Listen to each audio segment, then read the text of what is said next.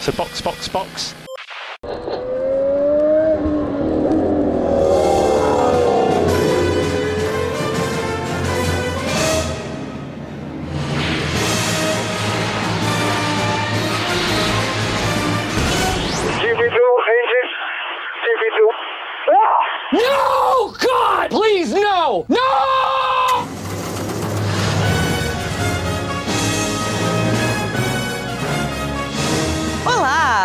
Sejam bem-vindos ao episódio número 31 do Box Box Box, o original. Eu sou Aninha Ramos e estou acompanhada de Flávio Botelho. Olá pessoal, tudo bem? Hoje tivemos o GP do Qatar com a vitória de Lewis Hamilton, diminuindo a diferença de pontos entre ele e Verstappen, líder do campeonato, para apenas 8 pontos, faltando duas corridas para o final da temporada.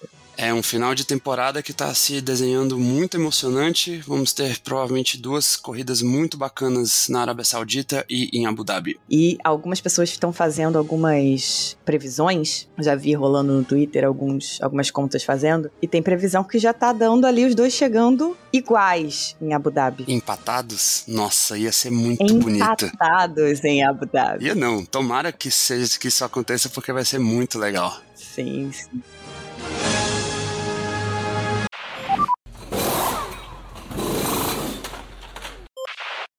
Pódio foi formado por Lewis Hamilton, Max Verstappen e Fernando Alonso, que não chegava entre os três primeiros desde 2014, quando ainda corria na Ferrari. Dom Fernando Alonso, quem diria, empilhando performances e mais performances, queimando minha língua absurdamente, que eu não achei que ele fosse ter essa constância toda. E foi coroado hoje com um pódio, ficou muito feliz. Também é bacana ver a Alpine, né, fazendo uma corrida muito boa. Eu, particularmente, quero ver equilíbrio no campeonato, isso é bem legal. Mas mais feliz pelo Alonso, que pelo que ele correu esse ano, todo o tempero que ele trouxe, ele merece, merecia esse pódio. Sim, ele tá correndo demais. Eu também não esperava que ele fosse estar tão bem. A Alpine se desenvolveu muito ao longo do ano. Onde estava essa Alpine? De onde surgiu essa Alpine? Porque Né? ela, ela sempre foi a caixinha de surpresa. A gente nunca sabe aonde a Alpine vai estar. Subitamente, eles ganharam uma corrida. Tudo bem que foi uma corrida muito louca. Mas eles ganharam uma corrida com o Alonso segurando o Lewis Hamilton pro Esteban ter chance. E hoje ele conseguiu chegar em terceiro,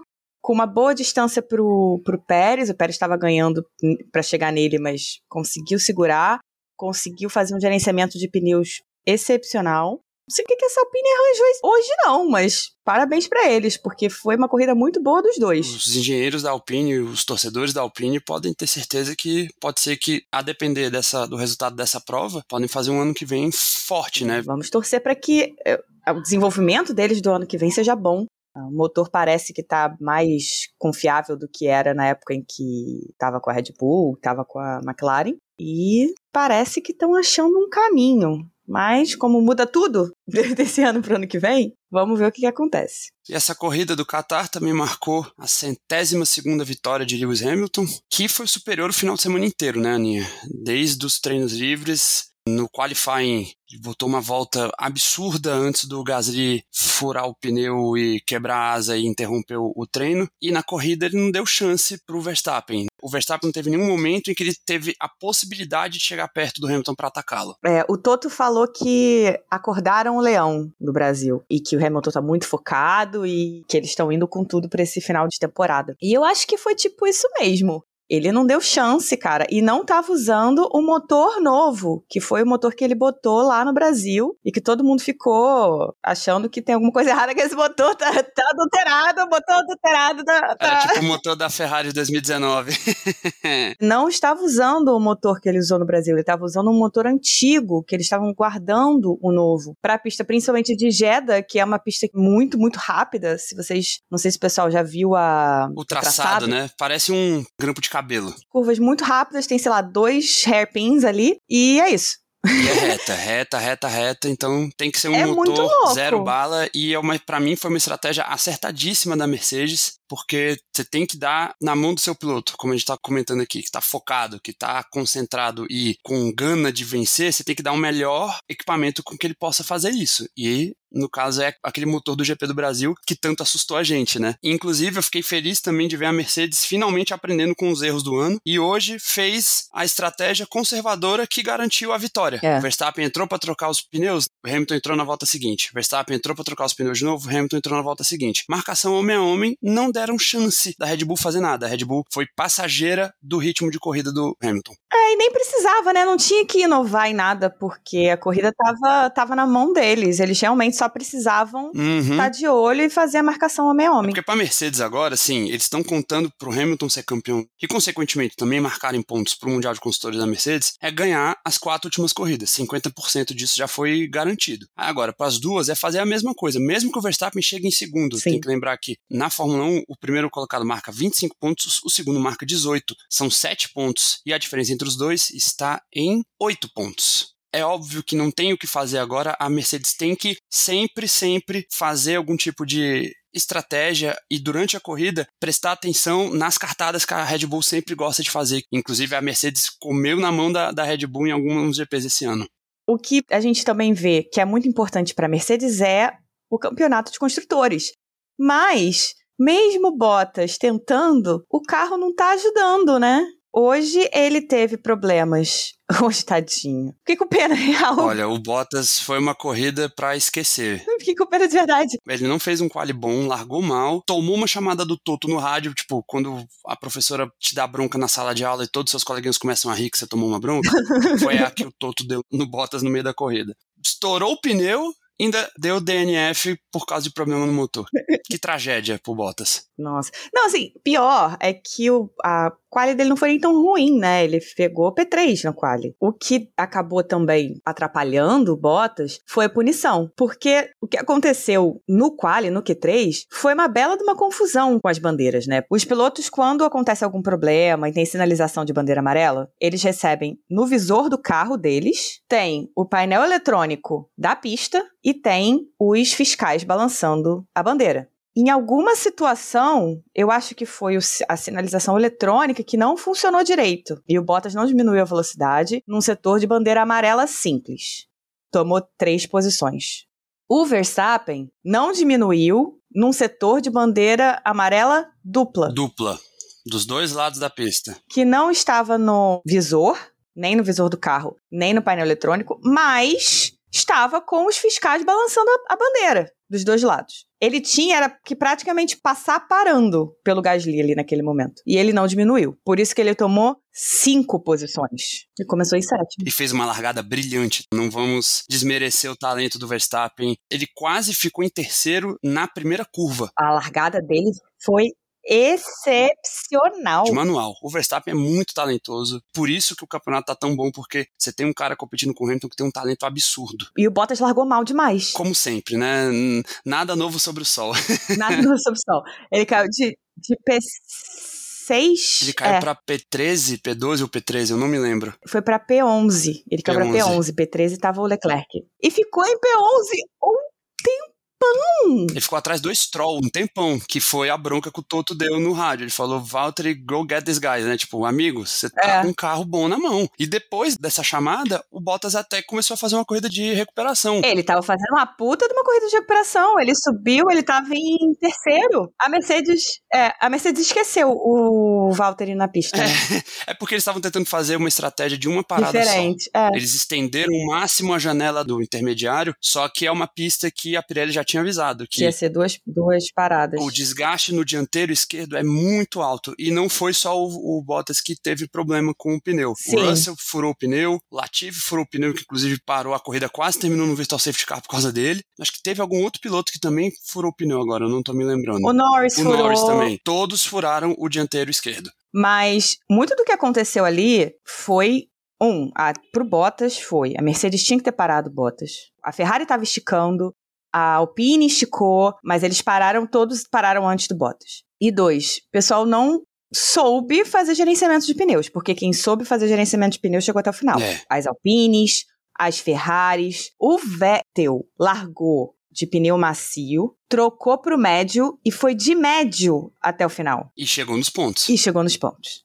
Então, rolou ali, não sei se um excesso de confiança no pneu ou uma falta de desconfiança, talvez. Pois é. Eles tinham que ter sido um pouquinho mais conservadores no gerenciamento de pneu. E a Mercedes errou, não, não levando Bottas para parar. Errou, ponto. Eu acho que a questão também é que nessas corridas no Oriente Médio especificamente, mesmo que as corridas sejam noturnas com a temperatura um pouco mais baixa, é um país com o clima já é muito quente. Uhum. Existe esse fator de desgaste maior dos pneus nesses circuitos do Oriente Médio, que é o que vai acontecer na Arábia Saudita, é o que vai acontecer em Abu Dhabi de novo. Sim. Não só a Mercedes, todas as equipes vão ter que pensar, que é o que você falou, gerenciamento de pneu, de desgaste de pneu. Se você não souber fazer, não souber ter o cálculo e ter a confiança precisa de quando fazer as paradas, você vai correr o risco de, de estourar um pneu e acabar com a corrida do teu piloto. Aí você vê, na verdade, quem foi conservador foi a Mercedes com Hamilton e a Red Bull com Verstappen. Fizeram duas paradas. A primeira parada, inclusive, foi cedo, né? Todo mundo falou que foi cedo. Foi cedo. Trocaram pro duro, depois voltaram pro médio. E o Verstappen ainda voltou mais uma vez para botar o macio só para garantir a volta mais rápida, né? O pontinho a mais. Por isso que eles fizeram duas paradas, porque eles pararam muito cedo. Eles seguiram o que a Pirelli indicou,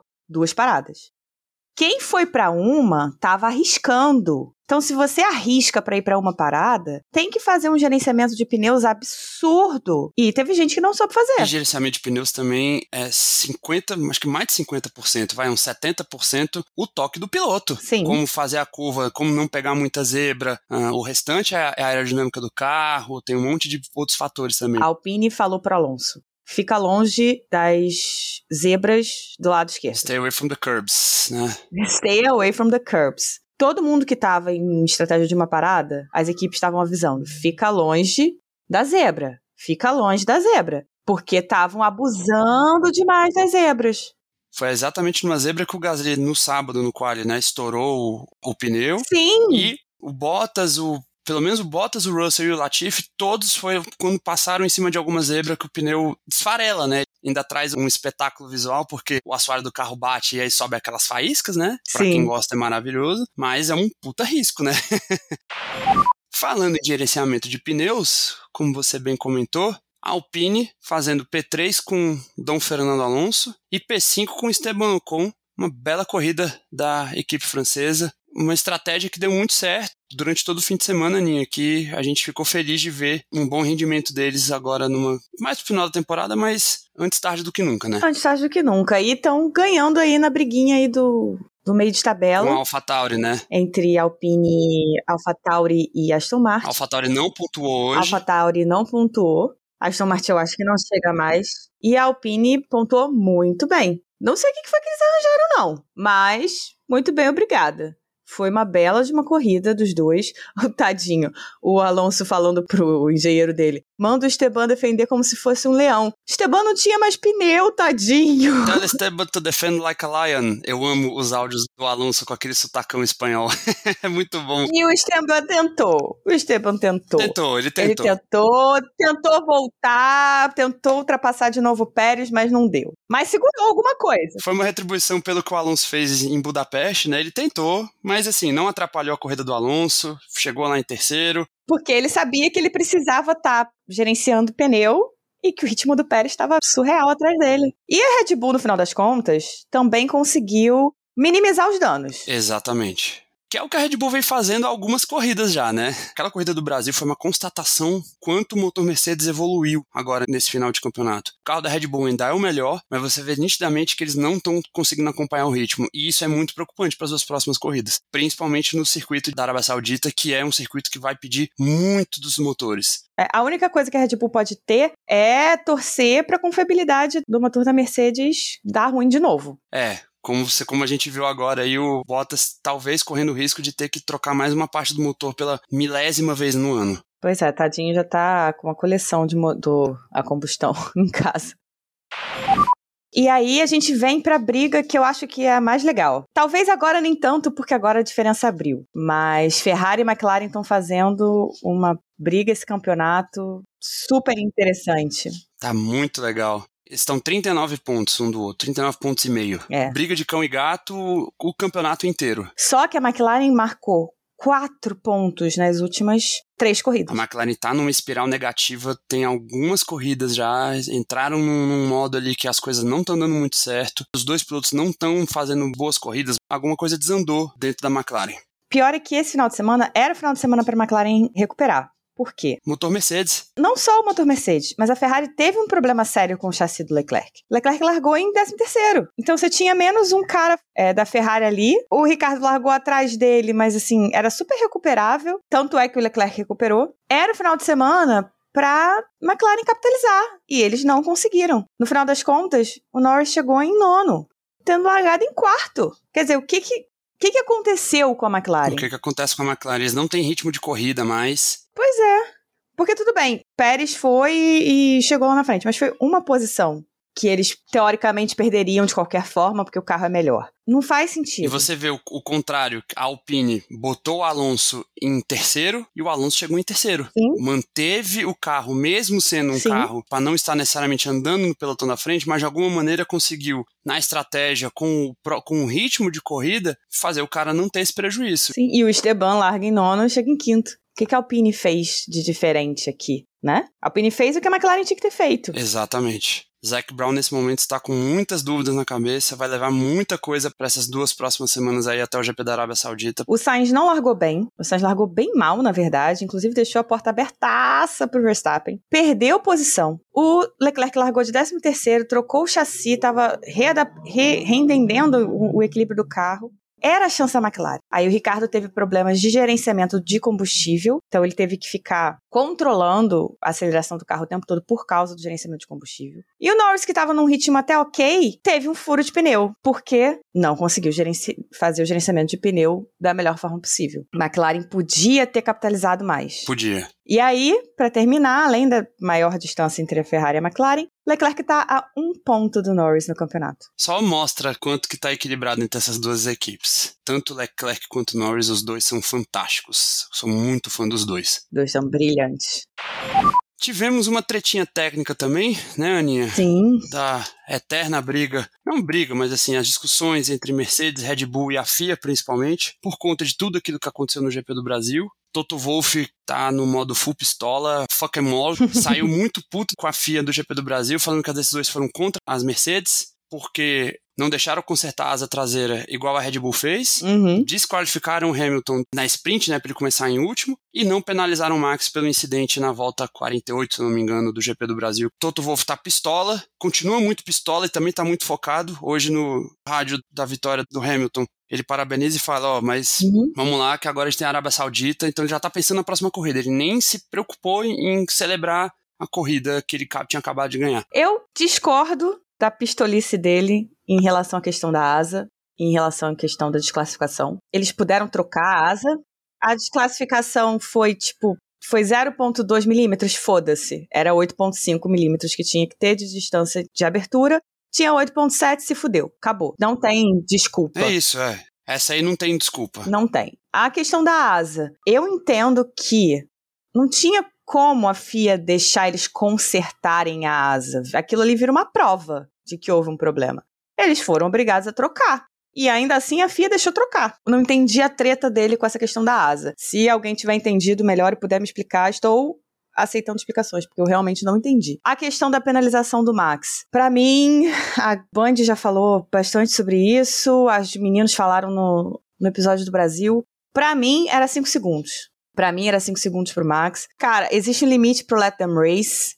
E existe a questão de eles terem punido Norris e Pérez por incidentes extremamente parecidos. Então, se o Norris e o Pérez já foram punidos por esse tipo de incidente, por que não punir o Max? O que ficou claro pra mim é que a partir do momento que eles olham pra aquela cena e eles nem investigam, pra eles estava tudo certo. Porque não foi nem investigado. Então eles olharam aquilo e acharam normal. Aí, quando outros pilotos, como Leclerc, Gasly, Sainz, falam: Ah, então tá bom. Então, se não vai ter revisão, se, se é aquilo mesmo, Você abre o precedente. então a gente já sabe que a gente pode fazer aquilo, né? Você abre o precedente. A questão não é o Verstappen. A questão aqui é a FIA sendo completamente inconsistente e abrindo precedentes completamente diferentes E perigosos. E perigosos, porque você começa a não ter noção do que, que pode acontecer. O piloto fica sem noção do que, que ele pode fazer, até onde ele pode ir. Esses caras são extremamente competitivos. É claro que nenhum deles tá pensando em jogar o outro pra fora e, e- e fazer o, o outro cara correr risco. mas eles controlam seus limites, sim, pensando que eles podem ser punidos ou não. A partir do momento que a FIA deixa uma situação como a que aconteceu com o Max acontecer, os outros caras vão olhar, então tá bom, então eu posso ser um pouco mais agressivo aqui e espalhar mais. E tá certo. É um precedente muito perigoso. Eu também acho. Você concordo com tudo que você falou. Então a FIA tá, tá aí andando numa corda bamba bem, bem. Algumas decisões bem ruins da FIA ao longo da temporada, essa só foi mais uma. Michael Masi, para mim, não é um cara que tem cacife para estar tá comandando e sendo o shot caller como ele é atualmente. Pelo bem do campeonato, a FIA tinha que pensar em alguma coisa para o ano que vem, porque esse ano já deu crise demais, já deu discussão demais para coisas que são simples. E assim, mesmo que, a, mesmo que a FIA entendesse que no final das contas não é problemático, tá? Só que já puniu antes. Então, assim, termina o ano com a mesma temática, vamos dizer assim, para manter uma consistência. E pro ano seguinte, você segue uma outra, sabe? Aí você explica para os pilotos e aí no ano seguinte, no próximo campeonato, você fala então, tá vendo isso aqui? Isso aqui que a gente puniu ano passado, na verdade é permitido, não deviam ter punido. Só que como puniram, a gente tinha que manter a a consistência. Mas não é isso. Como fica essa questão que a gente já trouxe aqui, que cada corrida tem um grupo de comissários, e entendo perfeitamente por que você evita vieses assim, quando você coloca pessoas diferentes em corridas diferentes, você evita que a mesma pessoa, por exemplo, sei lá, o cara não gosta do Sainz. E aí, toda corrida, quando o Sainz faz alguma coisa, o cara vai ter o viés de punir o Sainz. Gente, todo mundo tem viés na vida. A gente diz que não, a gente tenta, a gente tenta ao máximo evitar, mas todo mundo tem viés na vida. Em tudo. É que nem aquela história do, do jornalista. Não tem time de coração, né? É, não existe. A gente tenta tirar e ser imparcial, mas sempre vai existir, somos todos humanos. Então, quando a FIA coloca pessoas diferentes, é para tentar minimizar esse problema. Só que assim, tá criando uma inconstância muito grande. A FIA precisa entender, encontrar uma forma, não sei que forma, mas a FIA precisa encontrar uma forma para diminuir essas inconstâncias. Talvez seguir mais os precedentes que vão sendo feitos ao longo da temporada, né? Então, assim, criou-se um precedente, segue esse precedente. E a outra treta que aconteceu foi a questão do pedido de revisão da Mercedes em relação ao que aconteceu no Brasil. Porque aqui a gente está falando muito da falta de punição, mas a polêmica que foi gerada foi porque a Mercedes pediu o direito de revisão. E o que é o direito de revisão? É quando a equipe entende que existiu uma nova prova que os comissários precisam olhar. E aí eles pedem esse direito de revisão que a FIA pode ou não atender. O que a FIA julgou não foi o lance do Verstappen. A FIA julgou o pedido de revisão da Mercedes. E o que a FIA disse é que o pedido não era válido, que a Mercedes não tinha o direito à revisão, porque a prova, apesar de ser nova, apesar de ser relevante, não era significativa. Eu achei um migué do caralho, tá? Vai entender. Você dizer para mim que o onboard não é significativa, mesmo que fosse para eles dizerem que o Verstappen fez tudo certo, tá? É uma prova significativa. Eu acho que isso aí foi tudo mesmo a FIA botando panos quentes e quis. tá tudo certo. Eles não querem É. mais mexer com isso. Porque sabem que erraram, mas não vão assumir o erro nunca. E porque seria foda, né? Vamos combinar? Seria bem foda pro campeonato. A Mercedes pedir, aí eles aceitam, aí eles revêem. Não, não, é realmente tinha que ter dado 5 segundos. E aí você retroativamente mete 5 segundos no, no Verstappen, ou então, sei lá, dá uma punição de grid pra ele nessa corrida. Porra, é- realmente ia ser bastante complicado. Mas o Toto Wolff já ficou feliz porque abriram as discussões em relação a esse tipo de movimentação, a esse tipo de defesa e movimentação que o Verstappen costuma fazer. Não é novidade. O Verstappen é bastante agressivo. Muitas vezes, maior parte das vezes, não é agressivo a ponto de merecer uma punição. Mas às vezes passa do ponto. E o Toto Wolff ficou feliz de que essa discussão foi aberta. E que os pilotos estavam falando disso. Vamos dar as notinhas? Vamos para as nossas notas. Lembrando das notas, como sempre a gente faz, pegamos do primeiro ao décimo, damos a nota, as notas de acordo com o que a gente reparou, tanto na corrida quanto no fim de semana. E começando com a Aninha, como sempre ela vai me influenciar bastante nos argumentos dela.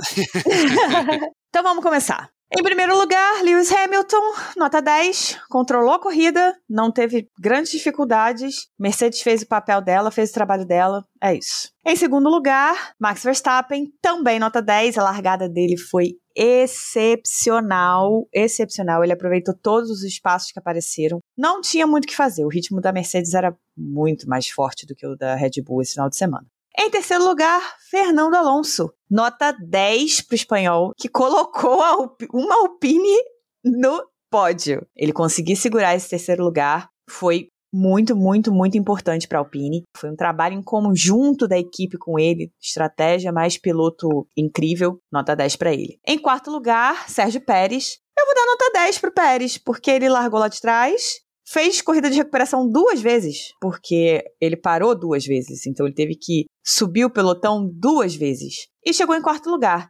Não chegou em terceiro porque não deu tempo. Em quinto lugar, Esteban Ocon, nota 9, também fez uma corrida muito boa, segurou o Pérez o quanto pôde, que foi muito pouco, é, e chegar em quinto tendo largado em nono, com uma Alpine numa corrida complexa de gerenciamento de pneus, mostra um puta amadurecimento do Ocon como piloto. Pode não ser um cara excepcional, nossa é uma samambaiazinha ainda, mas ele tá crescendo, ele continua evoluindo, e isso é muito importante para Alpine. Lance Stroll, nota 9, também fez uma corrida muito boa de recuperação e conseguiu botar Aston Martin para fazer pontos importantes depois de uma classificação em que os dois pilotos estavam muito, muito descontentes com o carro. Em sétimo lugar, Carlos Sainz Ai, nota 6 para o espanhol da Ferrari, que largou muito mal. Não teve ritmo quando eles saíram do pit stop, inclusive incrível, da Ferrari. Por favor, o double stack da Ferrari foi sensacional. Foi uma coisa linda de ver, foi um balé lindo de ver. Em oitavo lugar, Charles Leclerc, uh, nota 8 para o monegasco da Ferrari. Teve uma classificação horrorosa porque o chassi estava quebrado e recuperou, largou de 13 terceiro, chegou em oitavo, muito mais rápido do que o companheiro de equipe. Em nono lugar, Lando Norris. Nota 6 de novo pro Lando Norris. Ai, Jesus. Péssimo gerenciamento de pneus do Norris. Péssimo gerenciamento de pneus do Norris. A McLaren estava tentando fazer uma parada, não conseguiu, porque o Norris não conseguiu fazer é, gerenciamento de pneus. O pneu furou e ele teve que fazer uma outra parada. E largou em quarto e chegou em nono. Em décimo lugar, Sebastian Vettel, nota 8. Ele deu uma aula de gerenciamento de pneus. Incrível muito, muito boa a corrida do Vettel. Você tá vendo, a Aninha falou aqui, eu troquei umas quatro notas minhas. então, vou fazer aqui minhas notas rapidinhos. Basicamente, muito do que a Aninha falou foi o que eu pensei também. Obrigada. Em primeiro lugar, Hamilton, nota 10. Dominou o fim de semana, mas a corrida especificamente foi um domínio absurdo. Verstappen, nota 10, largada de manual. Fez literalmente o que ele pôde. É chato a gente falar isso dele, mas a Red Bull nesse momento está um passo atrás da Mercedes. Fernando Alonso, nota 10, corrida muito sólida do bicampeão mundial, colocando uma Alpine no pódio não é algo muito fácil para ele ou Ocon. O Sérgio Pérez em quarto lugar, eu dei 9 por causa do qualifying dele. O quali dele foi muito ruim e não levou a Red Bull pro Q3. E acabou fazendo uma corrida de recuperação, terminou em quarto lugar. Ocon em quinto, eu dei nota 9 também, como a Aninha disse, o cara ter saído lá do pelotão de baixo e ter chegado em quinto, foi fazendo uma corrida consistente, defendendo a posição do Pérez para ajudar o companheiro de equipe. Então, nossa Samambaia hoje está de parabéns. Lance Stroll, eu tinha dado uma nota mais baixa para ele, mas a Aninha me, Aninha me convenceu que o canadense eu não poderia ser muito duro com ele. Então dei uma nota 8 para o Lance Stroll, que chegou em sexto lugar. Aston Martin fez um fim de semana razoavelmente sólido. Sétimo lugar, Carlos Sainz. Eu dei nota 7. Não foi um cara muito combativo na corrida, mas pelo menos chegou ali entre os pontos e ajudou a Ferrari a se consolidar no terceiro lugar no Mundial de Construtores. Leclerc eu dei nota 8, bem lembrado o fato que ele largou em 13 terceiro, não chegou em oitavo, com um carro que trocou de chassi, então assim, tinha muita coisa para dar errado e ele foi um piloto mais combativo do que o Sainz foi durante a corrida. Lando Norris e nono também dei nota 6, não foi uma corrida boa da McLaren, o Norris chegou ali muito como coadjuvante, ficou feliz de ter chegado na zona de pontuação. E o Vettel também deu nota 8, também outro cara que fez uma corrida boa, sólida de recuperação e junto com o Hamilton foi acho que quem mais soube gerenciar pneus ao longo do Grande Prêmio como um todo. Então é isso. Temos uma menção desonrosa hoje.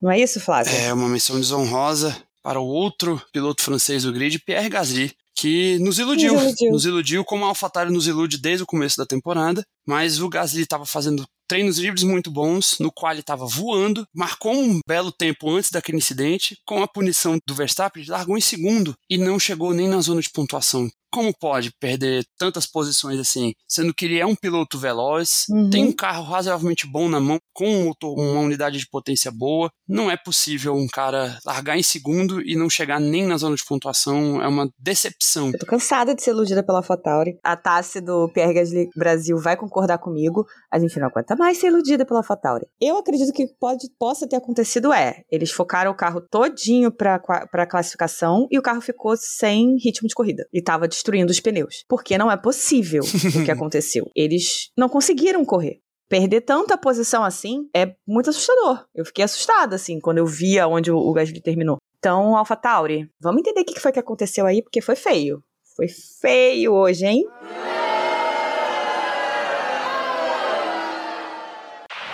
So, box, box, box.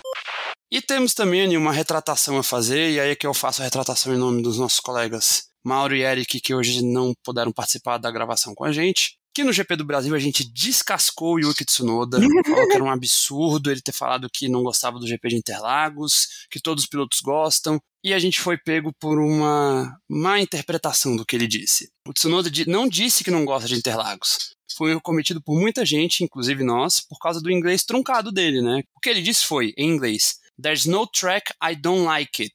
Esse it no final é um erro gramatical e acabou causando a confusão. O que ele quis dizer, na verdade, é que não há nenhuma pista que ele desgoste. Logo, ele gosta de Interlagos. Então, Tsunoda, você está no nosso coração, tá aqui feita a retratação, para quem é fã do Tsunoda aí, pedimos perdão. Desculpa, Yuki, desculpa. É, não fica bravo com a gente, cara. I can't believe this. Box, box, box.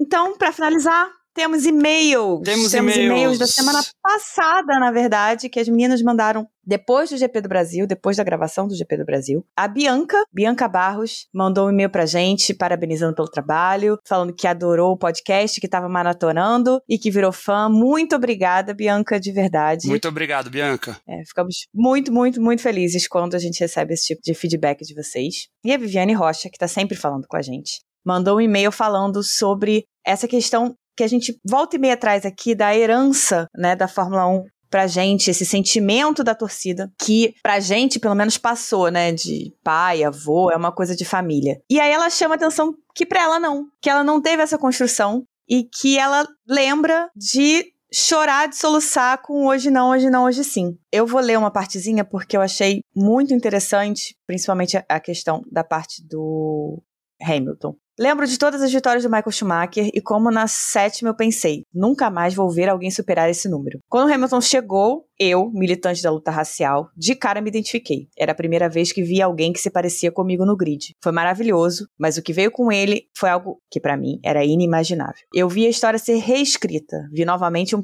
piloto ganhar sete títulos, com chances reais de bater esse número. Inacreditável. Domingo, eu agradeci a Deus por poder presenciar isso, por gostar desse esporte. Eu chorei de novo vendo uma corrida e dessa vez não foi de frustração, foi de alegria mesmo. Maravilhosa a sensação que esse esporte pode nos proporcionar.